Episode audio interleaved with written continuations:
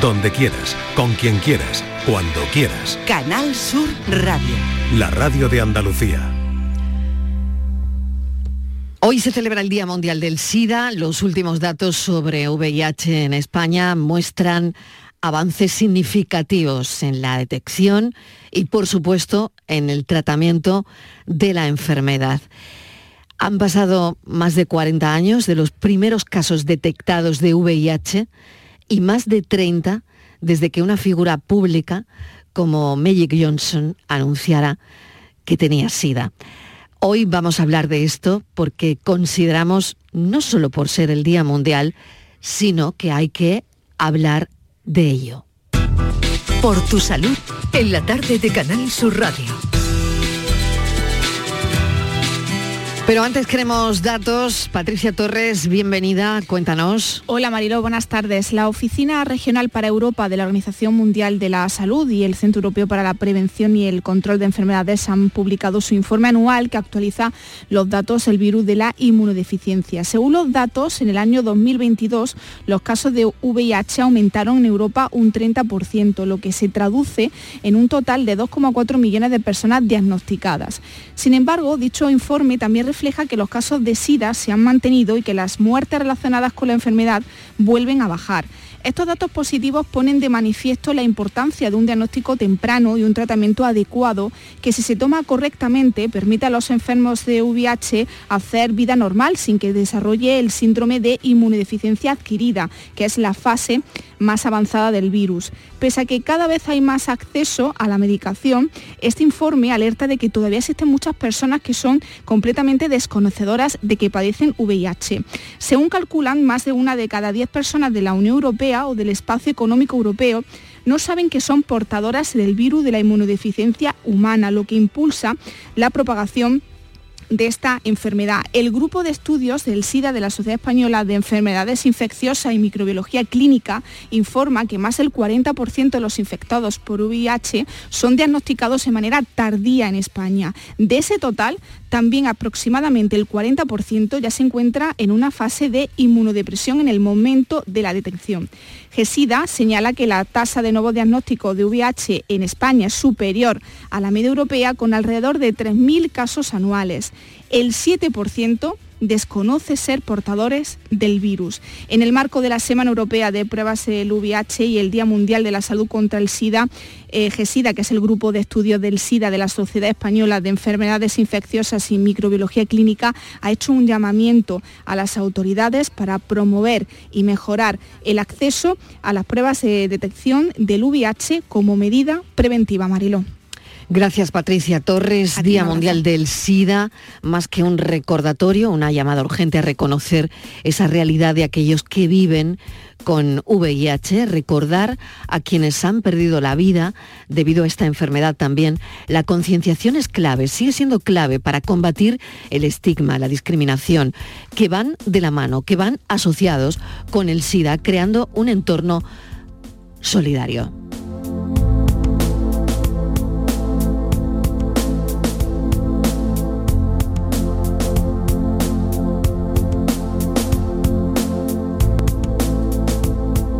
Según el Ministerio de Sanidad, la cifra de personas con VIH no diagnosticadas en España se ha reducido casi a la mitad en los últimos cuatro años, pasando del 13% al 7,5%.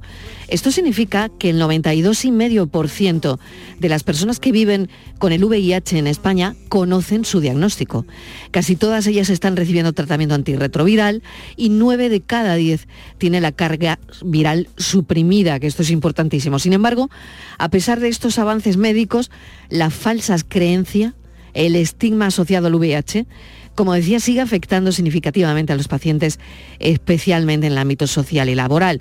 Y de ello vamos a hablar con Carlos Mateos, coordinador del Instituto Salud Sin Bulos, y con un representante de la Sociedad Española de Enfermedades Infecciosas y Microbiología Clínica que voy a saludar, que es el doctor Olaya, que además es médico internista del Hospital Costa del Sol de Marbella. Doctor Olaya, bienvenido, gracias por acompañarnos. Muchas gracias. Y gracias también a Carlos Mateos. Carlos, bienvenido. Gracias, buenas tardes. Bueno, pues han pasado más de 40 años de los primeros casos detectados más de 30 desde Magic Johnson, ¿no? que anunció que estaba afectado por VIH, lo que cambió la percepción que teníamos sobre esta enfermedad, que poco a poco dejó de ser considerada una enfermedad propia de homosexuales y drogadictos. ¿no? La película Filadelfia, con Tom Hanks y Antonio Banderas, ayudó eh, a acercar esta enfermedad, el SIDA, a la población y al drama de aquellas personas que, que lo sufrían. Pero, Carlos, a mí me gustaría saber si se siguen produciendo o sigue habiendo estigmas. Pues sí, desgraciadamente ha pasado tanto tiempo, pero eh, sigue habiendo muchos estigmas, Según una encuesta realizada por la compañía VIV Healthcare, la mitad de las personas con VIH en España afirma haberse sentido con estigma social por su condición. Este estigma también se extiende a los entornos laborales, dificultando el acceso al mercado laboral y afectando los derechos y avances médicos. La misma encuesta reveló que la mitad de los participantes temía perder su empleo si revelaban su condición de VIH, igual que ocurría en la película Filadelfia en aquel entonces. Y el 43% afirmó que solo su entorno más cercano conocía su condición seropositiva. Es curioso que eso siga pasando después de tantos años, décadas ya de campañas de concienciación Recuerdo que, eh, no sé si vosotros lo recordáis, esa campaña del Ministerio de Sanidad que llevaba el lema SIDA no da. que causó polémica porque hablaba abiertamente del uso del preservativo en una época en el que, bueno, pues no se hablaba de esto tan abiertamente. Yo creo, Carlos, que sería el 88, ¿no? Por ahí han pasado 35 años y no sé si hemos avanzado lo suficiente, la verdad pues bueno, se ha avanzado mucho en las terapias. El SIDA ya no se considera, eh, ya se considera prácticamente una enfermedad crónica, ahora lo comentará el doctor, y ya no es un síntoma de muerte, pero aún tiene muchas falsas creencias. Hay personas que no quieren ni acercarse a los pacientes seropositivos, como si el VIH se contagiara, no sé, por el aire, en lugar de, como sabemos, por la sangre y los fluidos corporales. La Organización Mundial de la Salud y la Organización Internacional del Trabajo han constatado que no existe riesgo de transmisión del VIH en el lugar del trabajo, lo que parece también obvio, por lo que eh, la condición seropositiva no debería ser un impedimento para el desarrollo profesional. Sin embargo, hasta un tercio de la población española rechazaría compartir su entorno laboral con una persona con VIH. Es que esto es tremendo. Doctor Olaya, bienvenido. De nuevo, buenas tardes. En, primer lugar, ¿no?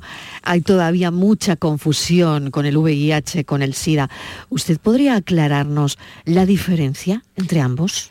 Eh, cuando hablamos de infección VIH, hablamos de que eres portador de un virus, sin más y más. Eh, cuando hablamos de SIDA, estamos hablando de qué es lo que pasa, de qué enfermedades aparecen cuando este virus VIH ha logrado disminuir muchísimo nuestras defensas, ha logrado bajar muchísimo nuestros linfocitos y por tanto aparecen enfermedades que en condiciones normales, que si no estuviéramos inmunodeprimidos, no aparecerían. Esa es la diferencia. El SIDA es el final del camino eh, que empieza con la infección VIH. Entre que uno se infecta de VIH y aparece una condición SIDA, que decimos los médicos, suelen pasar, suelen pasar unos 8 o 10 años, siempre y cuando no haya tratamiento.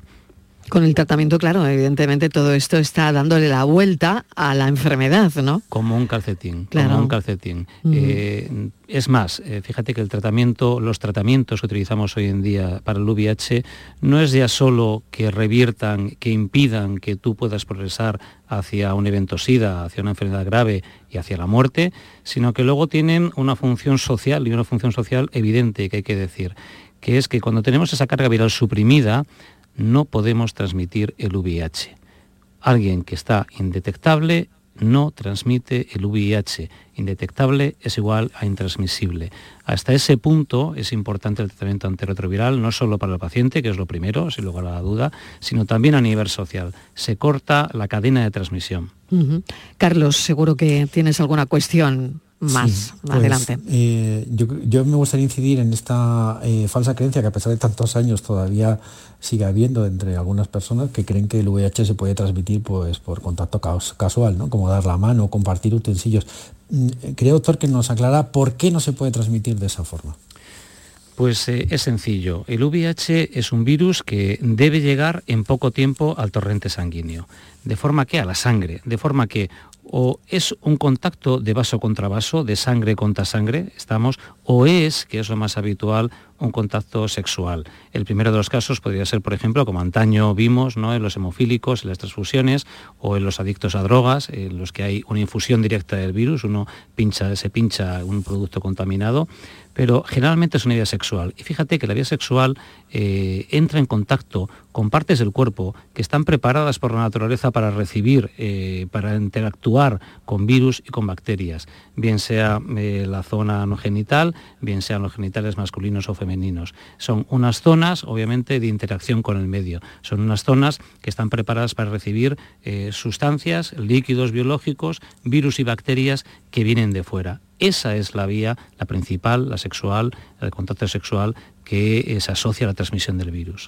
El SIDA era una enfermedad que se asociaba con la muerte, ahora sabemos que no es así, pero mm, no sé si hemos pasado, doctor Olaya, a todo lo contrario, porque lo dicen las encuestas, ahí tenemos las encuestas, en, en gran parte de la población joven se le ha perdido el miedo, bueno, no sé si utilizar esta palabra miedo, pero y han aumentado las relaciones sexuales sin protección. Eh, ¿Esto lo están notando, doctor Olaya, en las consultas? Pero esto lo llevamos notando desde finales de los años de la primera década de este siglo, desde el 2005-2010, eh, ya se notó un incremento muy marcado de las enfermedades de transmisión sexual, de la sífilis, de la gonococia, eh, antes de ver bueno, pues que, que, la transmisión del VIH se estabilizara. Mm, ha habido un comportamiento sexual que ha cambiado, obviamente, con el paso de las décadas, pero no es tanto porque se haya perdido el miedo al VIH, que está bien que se pierda en parte, que se pierda en parte solo. Eh, tenemos que sustituir la palabra miedo por la palabra prudencia. Exacto. Tenemos que sustituir la palabra angustia por la palabra vida sana, y vida sana implica no solo comer bien, no fumar, no, consumir drogas, sino una vida sexual sana. Eh, independientemente de cuál sea tu condición sexual o la forma de vivir tu sexualidad. Entonces, em, hoy por hoy sí que tenemos armas para poder evitar, eh, sea cual sea, o para poder disminuir, sea cual sea tu comportamiento sexual, tu actitud ante la vida sexual, para poder disminuir claramente la transmisión del VIH. Voy a hacer una pequeña pausa, son las 6 y 16 minutos de la tarde. Estamos hablando del VIH, del SIDA, hoy es el Día Mundial. La tarde de Canal Sur Radio con Mariló Maldonado. ¿Sabes que España es el primer exportador mundial de naranjas? ¿Y sabes que la mitad de ellas se producen en Andalucía? Sanas, frescas, ricas y sabrosas. Compra naranjas de Andalucía. Es un mensaje de la Junta de Andalucía. Es época de propósitos y la salud de tus piernas es importante. Ahora en Baricentro puedes ahorrar un 25% en tu tratamiento de varices sin cirugía. Únete a más de 45.000 pacientes satisfechos en toda España. Llama al 912 77 88 99 y cuida tus piernas con Baricentro. Líderes en salud vascular.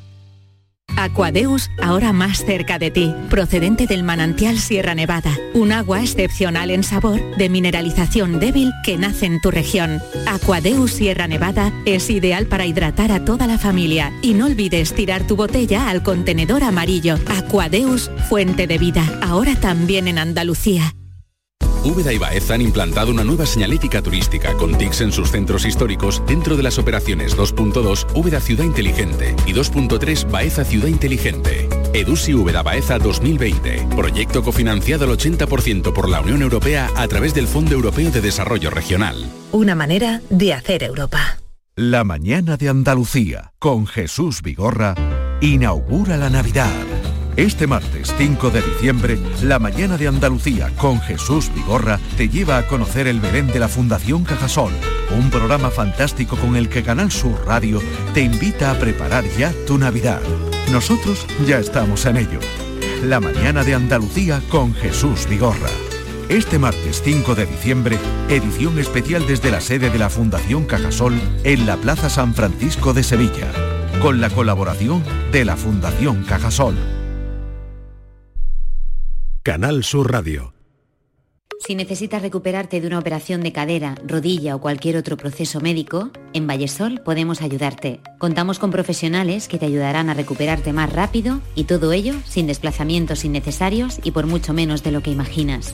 Infórmate en el 924 24 25 o en vallesol.es. Vallesol, te cuidamos diferente porque eres único. ¿Juega tu equipo? No dejes que el tráfico te meta ni un gol. Que la gran parada del partido de hoy sea la de Tusam. Deja el coche en el banquillo y ve el partido con Tusam. Tusam, el mejor refuerzo de la temporada para tu equipo. Tusam, Ayuntamiento de Sevilla.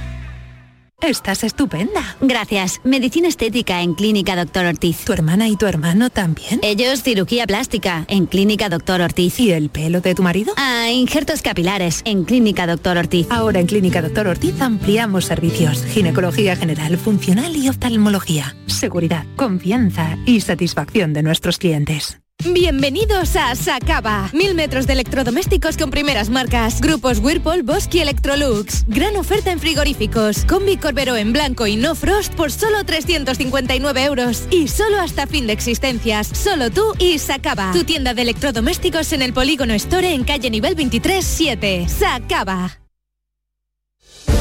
La Mañana de Andalucía con Jesús Vigorra es el programa de mayor crecimiento de audiencia de Canal Sur Radio, con 38.000 nuevos oyentes. Según el último estudio del EGM, cada mañana lo siguen 177.000 oyentes, con lo que se convierte en el programa de más audiencia de la cadena. Gracias por confiar en nosotros. Gracias por escucharnos. Canal Sur Radio, la radio de Andalucía.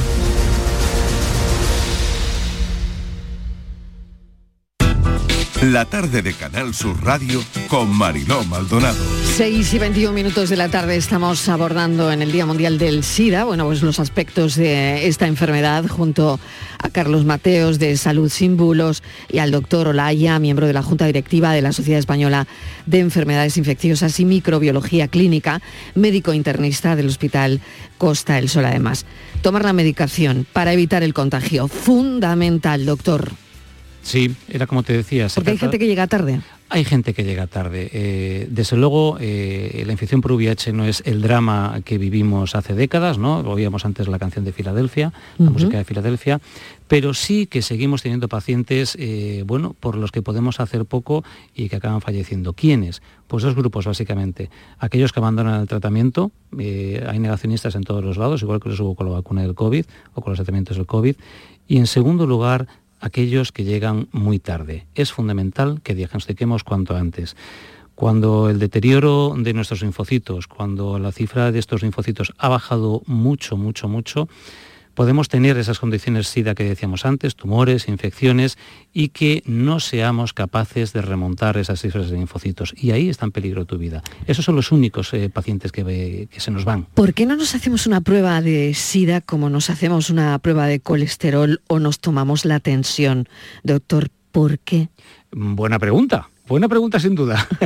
hay que hacérsela, hay que hacérsela. Quiero decir, eh, tenemos, es una enfermedad potencialmente grave, podríamos decir, y que es evitable y que si se coge a tiempo es una enfermedad que no va a constituir un grave problema de salud, que nos va a ligar a un tratamiento. Tú has puesto dos ejemplos muy buenos, la tensión, el colesterol. Ser hipertenso puede incluso ser más grave que tener una infección VIH.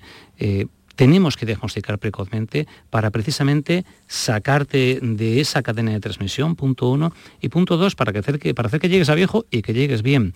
Entonces, en ese sentido, es recomendable, ¿no? Hay guías de, prevención y tratamiento del VIH que dicen que entre los 18 y los 70 años deberíamos tener todos al menos una serología de VIH hecha. Carlos. Pues sí, eh, doctora, hay un tema que a mí me preocupa mucho, que es eh, bueno, la aparición de esos tratamientos preventivos, que ha sido también un, gran avance médico, pues ha provocado que muchas personas, sobre todo en la comunidad gay, eh, tengan sexo sin protección pensando que no van a contraer el SIDA, según han denunciado algunas organizaciones. ¿Es cierto que están protegidas con estos tratamientos? Vamos a ver, eh, hay que decir primero una cosa. Tenemos eh, estos tratamientos a los que hace referencia es lo que llamamos profilaxis preexposición, o sea, tomar medicación antes de mantener una relación en la que potencialmente me puedo contagiar y que se abrevia hablando de PrEP. Pues bien, cuando hablamos de PrEP, eh, sí que se dice, bueno, pues puede haber, podemos exponernos a más riesgo, ¿no? precisamente porque sabemos que estamos protegidos. Pero, insisto, ya desde el 2005 y desde el 2007 empezamos a ver una subida grandísima de sífilis, de gonococo, también una subida de clamidias a partir de 2010, de enfermedades de transmisión sexual. El cambio del comportamiento sexual ha sido previo a que tengamos PrEP. Tenemos PrEP, tenemos profilaxis de exposición desde hace dos, tres años.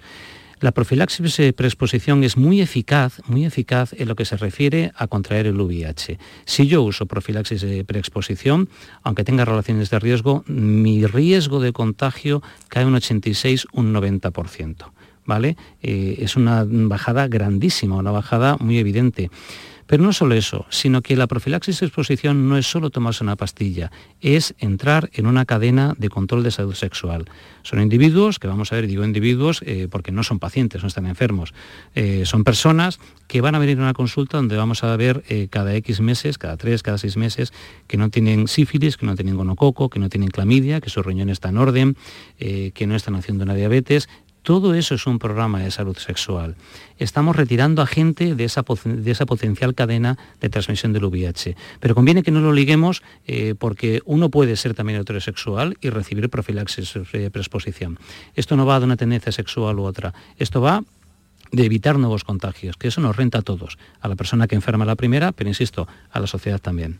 Me quedan dos minutos nada más, el tiempo ha pasado súper rápido, pero quiero utilizar ese tiempo que me queda, minuto y medio ya, eh, para que se dirija a la gente joven, como lo hace con sus hijos, doctor Olaya. ¿Qué le decimos a la gente joven? Día Mundial del SIDA.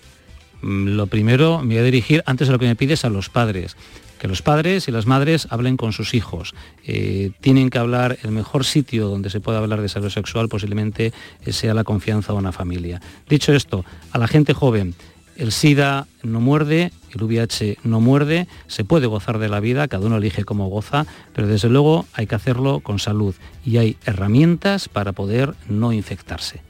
Doctor Olaya, muchísimas gracias por habernos acompañado. Carlos Mateos, un tema muy interesante desde luego analizado desde Salud sin Bulos. Gracias, compañero. Un saludo. Gracias, un saludo. Y a los oyentes decirles que dentro del programa Destino Andalucía, hoy vamos a ir hasta Priego de Córdoba. Lo haremos enseguida. Son las 6 y 27 de la tarde. La tarde de Canal Sur Radio con Mariló Maldonado. También en nuestra app y en canalsur.es. En toda Andalucía. Canal Sur Radio. La radio de Andalucía. Hasta Priego de Córdoba vamos, donde estos días se está celebrando una nueva edición de su Priego Micológico, unas jornadas con conferencias, exposiciones, gastronomía en torno al mundo de las setas y todo esto lo sabe bastante bien nuestro compañero Eduardo Ramos. Eduardo, ¿qué tal? Bienvenido. ¿Qué tal? Muy buenas Mariló. Es sin duda una excusa perfecta para conocer o visitar nuevamente esta preciosa localidad cordobesa que en el contexto del Geoparque Mundial de la UNESCO Sierra Subbética se convierte en el epicentro de todo lo relacionado con el mundo de las setas. En Canal Sur Radio y Radio Andalucía Información, Destino Andalucía, con Eduardo Ramos. Conoce tu tierra, visita Andalucía. El Jardín Micológico La Trufa de Priego de Córdoba acoge la edición número 12 de Pliego Micológico, que se desarrolla hasta el próximo 17 de diciembre. Unas jornadas que ofrecen un variado programa de actividades y al mismo tiempo el visitante podrá degustar las recetas típicas en bares y restaurantes, asistir a exposiciones y conferencias y talleres, todo relacionado con el mundo de las setas. Ahora se lo contamos. Además, vamos, y para los más atrevidos, a irnos hasta la Sierra Segura, donde poder visitar nuestra tierra desde el aire y en parapente, ahí en nada. Y como tercera propuesta, algo más tranquila, nos vamos hasta la Galería del Bandolero, en plena asarquía malagueña, un centro de interpretación que aborda el fenómeno del bandolerismo en la Andalucía romántica entre los siglos XVII y XIX.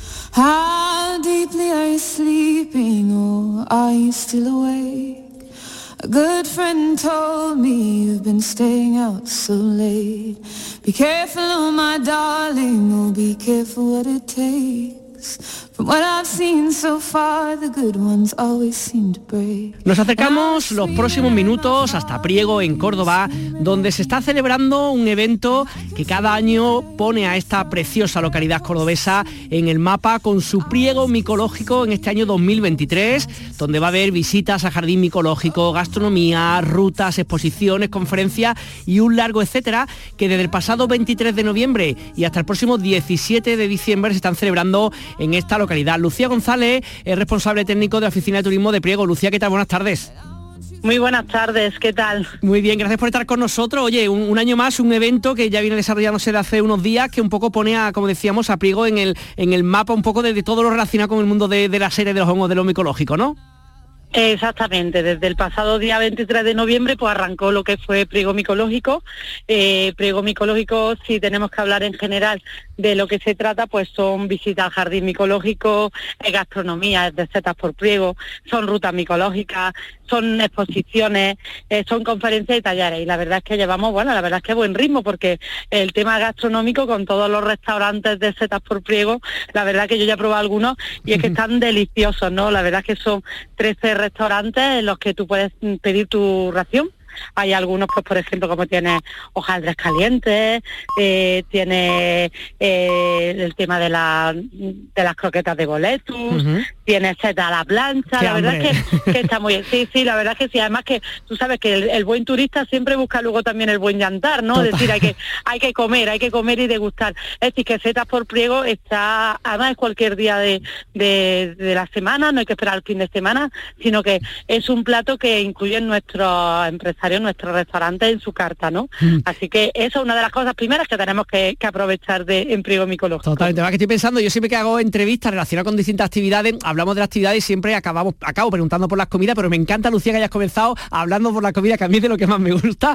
pero bueno, junto a la parte de alimentación, también te quiero preguntar por muchas más actividades, porque lógicamente antes de comer o después, ya veremos cómo lo hacemos, hay más actividades por hacer, por ejemplo, estoy viendo pues dar paseos o por ejemplo visitar exposiciones de fotos, mm, talleres de en fin, actividades, entiendo también para todos los públicos, ¿no? Pues fíjate, mira, eh, tenemos visita guiada al Jardín Micológico la Trufa. El Jardín Micológico de la Trufa está en Zagrilla, está a 8 kilómetros de Priego de Córdoba. Es un jardín que recrea los ocho ecosistemas del bosque mediterráneo. Es, luego tiene un pequeño centro de interpretación. La verdad es que merece la pena visitarlo. Y todavía tienen la oportunidad los oyentes de hacer su reserva porque tenemos visitas todavía el día 3 6 y 10 de diciembre. Eh, es decir, que todavía quedan plazas para que la gente se pueda apuntar y de la mano de un experto pues te cuenten todo el tema de lo que es el, la micología, el micoturismo, para qué se utilizaban los hongos, la importancia que tienen los hongos en nuestra vida, que sin ellos casi casi no podríamos estar hoy en día aquí y darle ese valor. Y luego el espacio, el paisaje. No te puedes imaginar las vistas que tiene desde el jardín micológico a toda la Sierra Orconera, todo lo que es el pico de la Tiñosa, que es el pico más alto de la provincia de Córdoba que está en Priego, esta posibilidad de hacer luego esas rutas, ¿no? Y seguimos, y seguimos. Cuéntame, cuéntame. Bueno, y aparte de eso, te pues más, más cosas apunta, cuéntame. Mira, pues tenemos salidas de senderismo por el Parque Natural de la Sierra Subética. Para los que nos están oyendo hoy, le queda la del día 8 de diciembre, que estamos en pleno puente, una fecha importantísima para nuestro territorio en el tema, hablando de turismo, y que se pueden acercar y que todavía puedo decir que todavía quedan plazas porque estamos casi ampliando a un segundo grupo. Entonces, bueno, es eh, un día donde tú te vas a recoger setas con un experto micólogo, te llevas tu canastilla, tu para cortar y recoger las setas que luego va a poder incluso llevarte a tu casa y degustarlas, ¿no? Y saber cuáles son las que hay que probarlas o cuáles son las que no hay que coger, que eso siempre, la seta hay que tenerle mucho respeto. Entonces hay que saber cuáles sí, cuáles no. Entonces, bueno, pues ir con un experto siempre eh, es bueno, ¿no? Y también una de las cosas que me ha gustado de, lo que, de las actividades que habéis hecho, que también se sigue haciendo que estos días, un poco el tema de la fotografía, ¿no? Que puedes ir buscando seta tal, pero también como el gusto, imagino, de buscar ese momento único, esa foto, ¿no? Que, que, la, que, que ponga la en su lugar, ¿no? Exactamente, mira, el pasado día 26 tuvimos una salida fotográfica, pero claro, eh, sobre todo porque la utilizamos luego para hacer exposiciones. Y la exposición que hay en el Jardín Micológico de la Trufa está permanentemente allí hasta el día 17 de diciembre que también la gente... Y luego es que hoy en día la afición a la fotografía es brutal. Es decir, la gente coge sus cámaras y un honguito pequeñito, pequeñito que tú te encuentras ahí en el bosque de ese bosque del Parque Natural de la Sierra Subética y puedes fotografiarlo y son maravillas. La verdad es que yo he visto algunas y son espectaculares. La verdad es que sí, que, que el pliego micológico te, te envuelve muchas cositas, ¿no? Entiendo también que aunque bueno, es para, entiendo un público pues, más mayor, ¿no? Sobre todo si va a asistir a determinadas charlas o a lo mejor alguna ponencia, algún taller de, cocina, pero también para todos los públicos, incluso para los, para los niños de determinadas edad, por supuesto, también es posible que se puedan, pues les pueda gustar un poco los proyectos que tenéis estos días, ¿no? De hecho, llevamos a los colegios de la zona los llevamos también a que vean el jardín, porque ya te digo, los niños, el hacer ese taller de setas, el ver cómo se van micorrizando, el ver cómo, cómo se, cómo nacen, cómo las vas viendo en, este recorrido, porque el jardín micológico lo que hace es un recorrido por el bosque mediterráneo por ejemplo, por el Pinchapar, ¿no? De la parte de Cádiz, ¿no? Pues tú ves allí cómo van saliendo las setas, ¿no? Los niños, además, eh, inculcarle esta cultura, lo mismo que hacemos con el tema del olivar, la cultura del olivar, la cultura también de la micología, pues también llama esto de que parece como está lloviendo un poquito más, ¿no? Bueno, pues están saliendo más setas. Y la verdad es que hay mucha tradición de gente de ir al campo a, coger setas. Es verdad que, en Andalucía tenemos muchos espacios y la verdad es que, bueno, que poquito a poco el micoturismo y la micología en Priego y en la comarca eh, de la de la subética cordobesa ya es una realidad, ¿no? Totalmente. Que ahora estoy pensando ya en este programa de Estilo Andalucía, hemos hecho algunas intervenciones con vosotros, también el placer de visitar Priego con, entre otras cosas, su casco histórico, su maravilloso aceite, en fin, para pasar un fin de semana o unos días estupendo en la localidad, ¿no? La verdad es que nosotros tenemos un eslogan ahora que se llama Priego tu mejor plan y es que estamos hablando que mezclamos patrimonio y cultura, la Fuente del Rey, la iglesia barroca, el castillo de Priego que es una maravilla, ¿no? Allí en pleno casco histórico, con el tema de los museos. Luego tenemos el tema de gastronomía, en este caso con las setas, pero también con nuestro maravilloso aceite de oliva virgen extra, en este caso de, Nación de Origen Prio de Córdoba, que sabemos que es uno de los más reconocidos a nivel mundial, y el tema también de, de toda la gastronomía que, que pueda encontrar y el tema de la oferta de alojamiento que eso también, que no quiera, eh, tenemos tanto alojamiento en Priego de Córdoba, en el casco histórico, como en, las aldeas. No sé si sabes que Priego tiene más de 24 aldeas, una de ellas la de Zagrilla, donde está el jardín micológico, ¿no? Y la verdad es que tenemos también una oferta de alojamiento bastante amplia e importante. Pues nada, razones para visitar Priego cualquier época del año es buena, la de ahora específicamente hablando de Priego micológico, que para aquellos que estén interesados que se metan en vuestra página web, turismodepriego.com, echen un vistazo y seguro que se van a engolosinar. Pues Lucía González, técnico de la Oficina de Turismo de Priego, muchísimas gracias por estar con nosotros y que sigáis disfrutando mucho este Priego micológico 2023. Pues muchas gracias a ti, muchas gracias a vosotros, invitamos eso a los oyentes que todavía quedan plazas para poder hacer reservas, que se pueden hacer a través de la oficina de turismo, también tenemos los carteles que están en todas las redes sociales con un código QR y es muy fácil reservar. Y nada, invitar a que todos los que nos están oyendo a que pongan en su agenda que Priego es su mejor plan y que puedan venir a visitarnos pronto. Así que muchas gracias de verdad.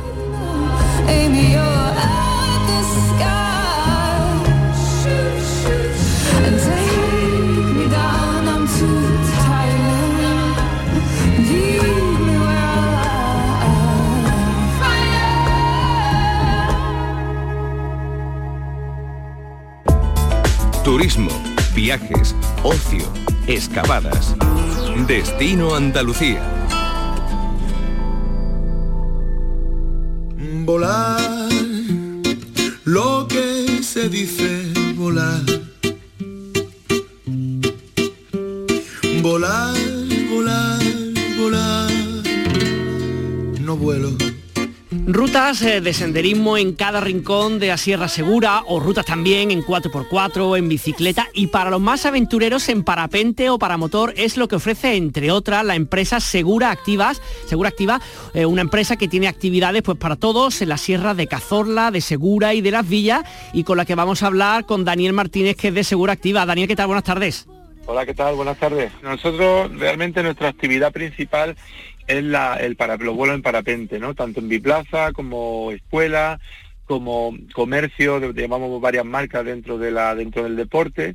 Y entonces pues bueno pues estamos dedicados desde hace muchísimos años. Mi profesión principal pues nació con el con el parapente no y soy uno de los pioneros en, en Andalucía y también vamos a decir en España no eh, una promoción por detrás mía y, y, ya enseguida llegué yo no ahí a, al cielo de, los andaluces. Y bueno, pues toda la vida dedicado al tema, pues al final quiere hacer de tu, de tu pasión, de tu motivación, pues quiere, quiere intentar hacer una forma de vida y eso te lleva pues a que todo lo que has aprendido compitiendo internacionalmente durante muchos años a, a un nivel a un nivel alto, ¿no? mundial, pues te lleva a poder ofrecérselo a, personas que no tienen, a neófitos, que no tienen experiencia en el aire, ¿no? Y entonces pues organizamos eh, salidas con parapente biplaza o con paramotor y bueno, pues según sea naturaleza del cliente, individuales, parejas, grupos, etcétera, pues eh, vamos conformando las actividades, ¿no? Para que tenga una idea, el domingo pasado tuvimos una pareja que ella, en un vuelo sorpresa con sus chicos, pues le pide matrimonio en el aterrizaje, ¿no? Qué bueno. Entonces pues se le prepara una pancarta con su nombre, quieres casarte conmigo, un corazón gigante, pues champán para brindar y este tipo de cosas que surgen digamos que al amparo de una actividad de aventura tan bonita como el parapente, ¿no? Mm. Y ahí te puedo contar y contar y contar. Totalmente. Que te, te un poco, Daniel, porque me estás mm, comentando un poco, tú que llevas tantos años en este mundo, no sé si ha cambiado mucho el tipo de, no sé si llamarle turista o de aventurero o simplemente de usuario que, tenéis vosotros con el paso de los tiempos y se ha democratizado ante la gente como muy súper aventurera y ahora como que casi cualquiera puede hacerlo. ¿Cómo, cómo has cambiado, cómo ha cambiado el tema? ¿Cómo es el perfil a día de hoy del que viaja con vosotros? Eh, tenemos un, perfil medio de, pues, de gente de mediana edad, gente que ya llega a una edad en que se lo puede permitir y que ve un poco también, digamos, que pasar los años y que le faltan por hacer actividades o también locuras, cada uno lo ve a su manera, ¿no? Y entonces, pues también gracias a la, a la gran información que hay en Internet hoy en día sobre cualquier actividad, pues también ayuda mucho a haberle quitado pues este este aura no de actividad peligrosa y de actividad que, que no vayas ahí que te vas a matar. Y la verdad es que solamente en España te puedo decir que un buen fin de semana de buen tiempo se pueden hacer perfectamente entre dos y tres mil vuelos con las distintas empresas que haya. Quiere decir que eso eh, sumado no en un timeline de, de pues de, de una sociedad pues hace que al final se va conociendo mejor este tipo de actividades y, se las va respetando y también la gente las va consumiendo con una, una naturalidad mayor que el que venía hace 30 años a mm. volar, que estaba quizá un poco más pirado, ¿no? Por así decirlo, por ponerle comillas a algo. Sí, sí, sí. Y bueno, pues eh, ahí se creciendo. Y también ocurre que los chavales jóvenes, por ejemplo, hijos de gente que lo va a hacer o de pilotos o así, pues eh, eh, le llama mucho la atención, ¿no? Entonces a menudo pues tenemos clientela de 8, 9, 10, 12, 14 años, de chavales que les va la marcha, digamos, ¿no? Para mm. entendernos, y les gusta hacer cosas eh, un poco más arriesgadas y eh, un poco extrovertidas y, y bueno, pues se lo pasan genial, ¿no? Porque, bueno, adaptamos con un parapente diferente para su peso, que siempre es menor, y adaptamos la, la actividad y genial, ¿no? Y otro público que también ha ido accediendo a lo largo de los años es el público de personas con discapacidad, ¿no? Imagínate una persona que va en silla de ruedas y que no puede caminar, que la sacas a volar, ¿no? Ya la sensación de, libertad y de, y de, poder ver el mundo desde arriba es, brutal, ¿no? Y bueno, pues eso al final genera, con nuestro conocimiento con los años, pues también genera que la oferta es más rica, variada y, sobre todo calidad, ¿no? Que es lo que siempre nos gusta destacar. Oye, Daniel, eh, una última cosilla. Estoy pensando que junto con la propia actividad, en este caso del parapente o del paramotor, eh, tú que llevas tanto años en esto, ¿qué valora la gente? Aparte, por supuesto, de esa actividad, que es, que, vamos, por si inenarrable y una pasada, ¿qué más cosas son las que le da valor a, este tipo de cosas? El, por ejemplo, el detalle que de la boda o, o, que haya más actividades durante la tarde o el día de antes o que busca la gente aparte de la propia, digamos, el propio vuelo en sí? Bueno, lo que busca la gente es sentirse en un entorno seguro, en un entorno confiable y en un entorno donde regresen a casa de la misma forma o enriquecidos en la parte, digamos, que personal o espiritual o tal, ¿no? Y, que, y que se sientan eso, que pueden, que pueden abordar y, vencer a sus propios miedos, ¿no? Eh, hay gente que quiere volar con condiciones más fuertes, hay gente que quiere simplemente un planeo suave al atardecer, al aterrizaje. Entonces, para eso es bueno el, contacto previo, el analizar un poquito al cliente así como un pseudo psicotécnico muy rapidito, ¿no? Y, y que nos dé a nosotros también aquellas pinceladas de, dosis, porque esto va como, como bajar un río, ¿no? Va en la dosis. Te puedes bajar un río de mucho caudal, caudal muy, muy lento y va bajando un Guadalquivir, por así decirlo, o te pones a hacer aguas bravas en el Pirineo, donde un río pequeño y muy caudaloso pues te lleva, digamos, a sentir cosas vertiginosas, ¿no? Que no tienen nada que ver con, la primera, con el primer caso. Entonces en el, en el aire pues ocurre igual. Si vuelas por la mañana, por la tarde a última hora, cuando el calentamiento del aire ya es muy leve y, o uniforme, es un vuelo mucho más placentero y cuando vuelas a mediodía, cuando está en el apogeo del, calentamiento solar, pues ahí el aire es muy fuerte, ¿no? Sobre todo en verano. Entonces las sensaciones pues varían muchísimo. Es como ir en autovía o meterte de rally o un poco de rally por, por caminos, ¿no? Por un todoterreno. Pues ahí en esa variedad está el gusto y lo que nos gusta es identificar a nuestros clientes y darle aquello que nos que nos pueden estar demandando, ¿no? Pues nada, aquellos que les gusten estas emociones, que son muy bonitas y muy, muy seguros que muy divertidas, que se metan en la página web de Seguro Activa, que echen un vistazo de todas las actividades que tienen y que así puedan contactar con vosotros y poder, poder apuntarse. Eh, Daniel Martínez, muchísimas gracias por estar con nosotros. Muchísimas gracias por vuestro tiempo en la radio y, bueno, pues eh, aquí estamos para lo que necesitéis. Así que cojo impulso y a volar. volar.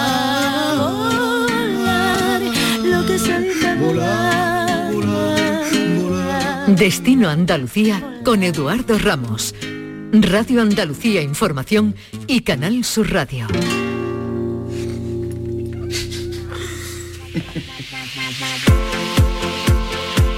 Vamos a seguir contándoles más informaciones del turismo con nuestra compañera Virginia Montero. ¿Qué tal? Buenas tardes. Hola, buenas tardes. En la localidad de Beas eh, ya es un no parar para tener listo su tradicional Belén viviente durante todo el año. La hermandad Nuestra Señora Virgen de los Clarines trabaja para esta cita cuyo día grande es hoy.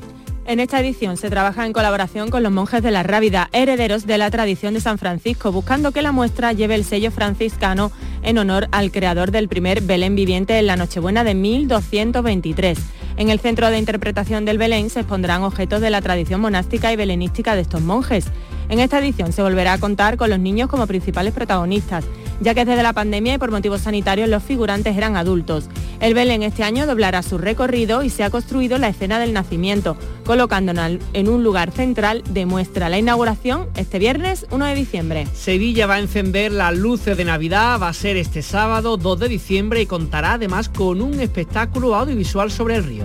En total serán 287 calles de Sevilla las que cuenten con esta iluminación. Desde el ayuntamiento se señala que es el mejor reclamo turístico para hacer más acogedora la Navidad y para activar el comercio en la ciudad. El distrito que más alumbrado recibe es el casco antiguo, seguido del distrito este Alcosa Torreblanca. A la tradicional iluminación en esta fiesta se suman también árboles de Navidad en lugares como la Puerta de Jerez, la estación de Santa Justa, la avenida Emilio Lemos, entre otras. Además, en el río Guadalquivir se llevará a cabo un espectáculo audiovisual que se integrará en todo el entorno del puente de Triana. Habrá espectaculares pantallas de agua sobre el río para disfrute de unas 12.500 personas a través de unas gradas que se montarán frente a la Zapata del Río, en tres pases, a las 8, las 9 y las 10 de la noche. El Jardín Botánico Histórico de la Concepción de Málaga se ilumina con Angelical, el reino de los ángeles de la Navidad acogerá un recorrido por los ocho reinos de los ángeles de la Navidad donde se combina la iluminación, los videomapping y la música inédita creada para este espectáculo. Angelical ha sido diseñado para atraer a públicos de todas las edades con una exhibición de luces, esculturas y decoraciones angelicales con luz y sonido que transportarán a los visitantes a un mundo de ensueño. Cada uno de los ocho reinos representa un aspecto diferente de la Navidad y se ha creado con atención al detalle, desde la decoración tradicional hasta la moderna, pasando por la cultura popular y los elementos espirituales.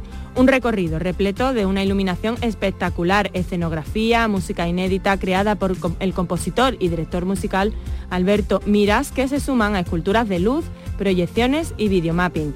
Angelical abre sus puertas este viernes 1 de diciembre y podrá visitarse hasta el 7 de enero. Y un último punto, Virginia, el Patronato de Deporte del Ayuntamiento de Jaén ha organizado una caminata para este sábado y así poder bajar ya los mantecados. Se trata de una ruta senderista denominada Piedra del Palo Vegueta de los Frailes, que discurre entre las localidades de Carchel y Carchalejo. La ruta es de dificultad alta porque incluye un ascenso total de más de 600 metros y tiene un recorrido circular de 14 kilómetros por senderos y pistas forestales.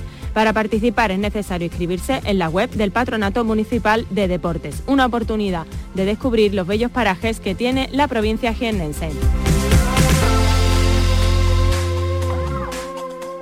Viaja con nosotros a tu destino. Destino Andalucía.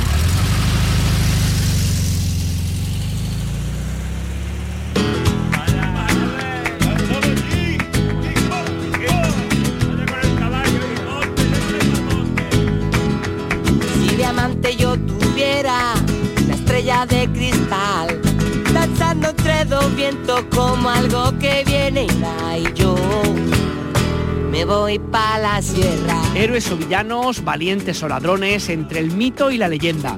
El bandolerismo vuelve a la localidad malagueña del Borje, donde ya puede visitarse la Galería del Bandolero, una apuesta por recuperar la cultura de una época que atrajo a media Europa hacia nuestra tierra en busca de aventura y del tipismo andaluz un centro de interpretación que aborda el fenómeno del bandolerismo en Andalucía romántica entre los siglos XVII y XIX, donde conviven bandoleros, viajeros románticos y la Guardia Civil. Nos lo cuenta nuestro compañero Fernando Ariza. Alto mi pensamiento, todo se me alborota y si no paro yo reviento y yo me voy tras de ella. Está abierta al público en el Museo del Bandolero del Borge, la mayor biblioteca temática del país sobre bandolerismo.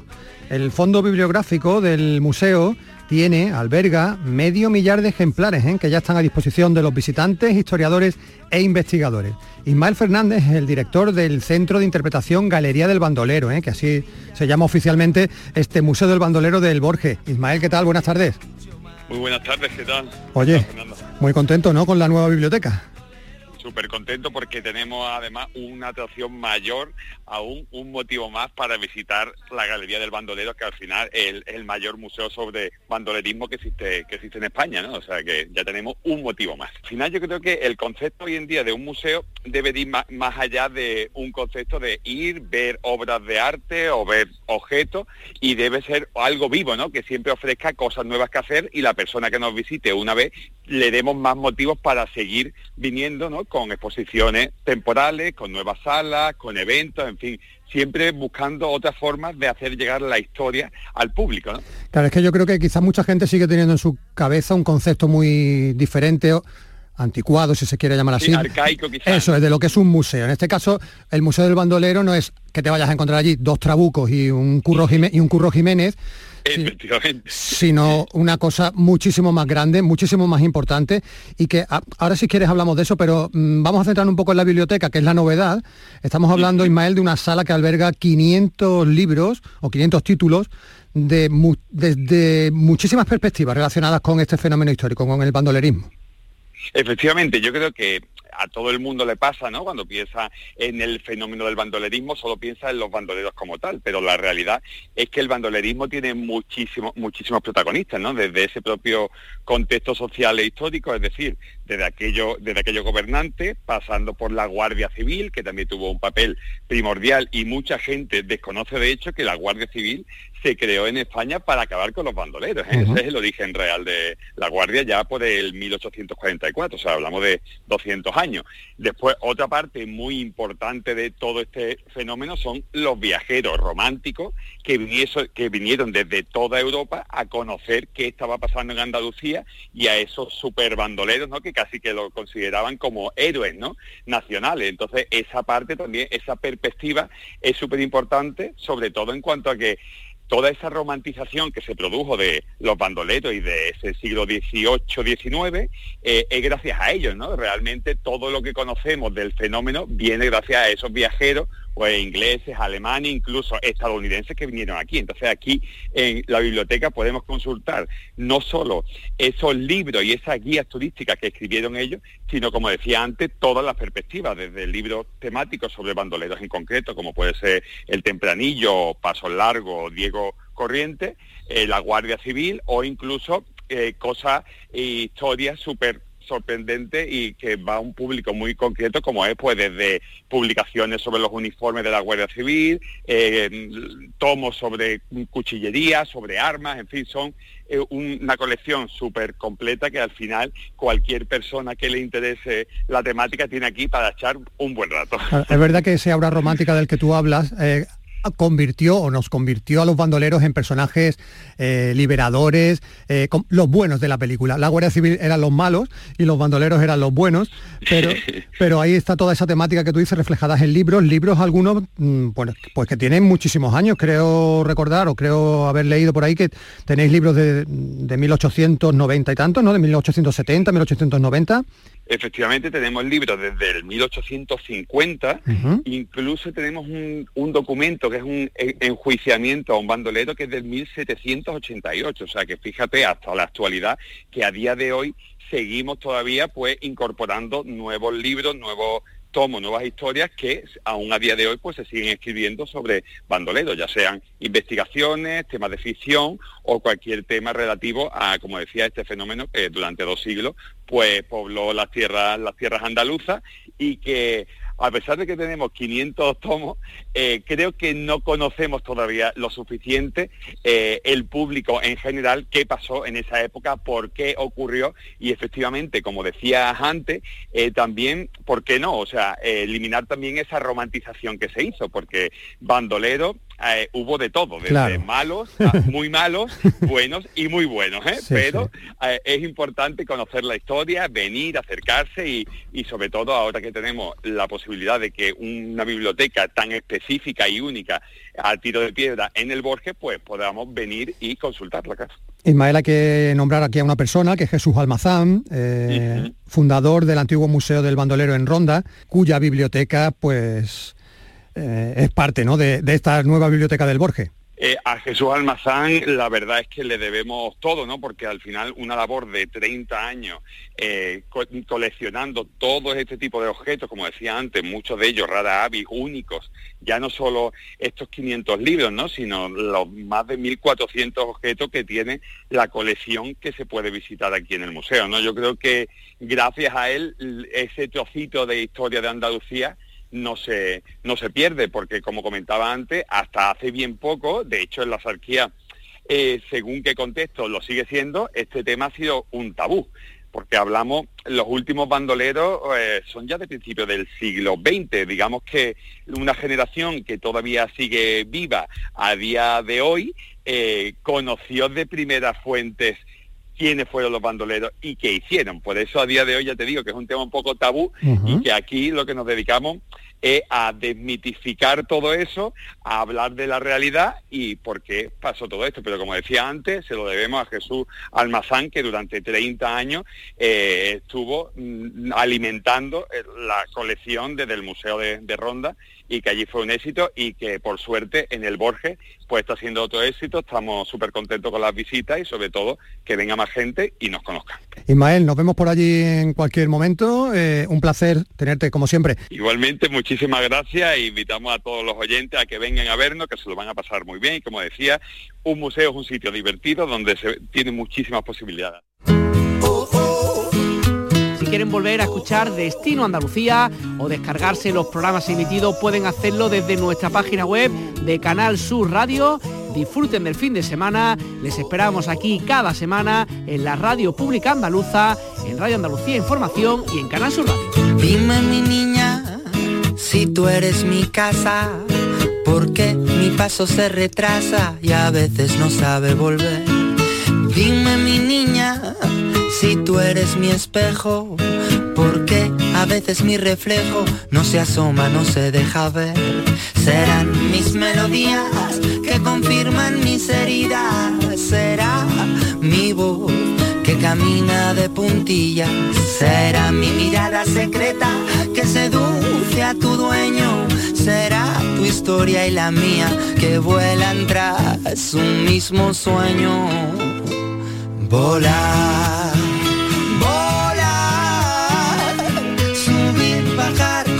sin alas volar,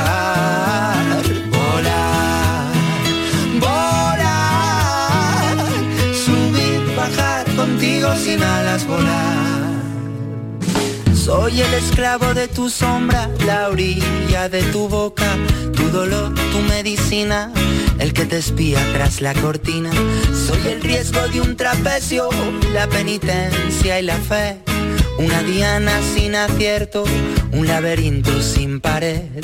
Te regalé la luna, me sumerjo en tu laguna, buscando vacuna que me devuelva la fortuna de volar junto a ti. Volar, volar,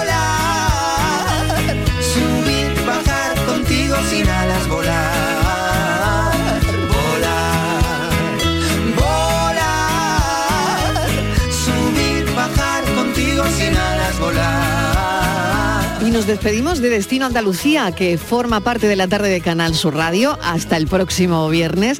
y recordarles que el lunes estamos aquí a las 4 en punto de la tarde después del boletín de noticias.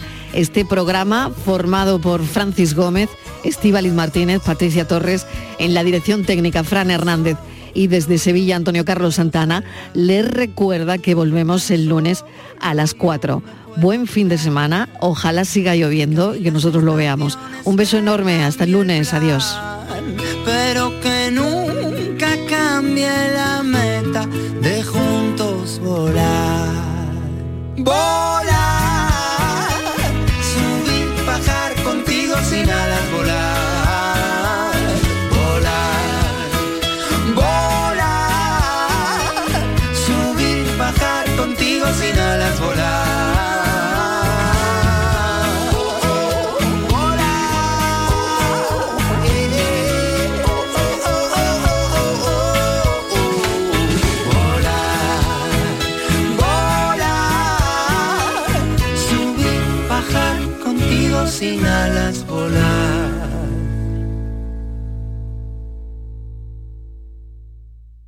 La tarde de Canal Sur Radio con Mariló Maldonado.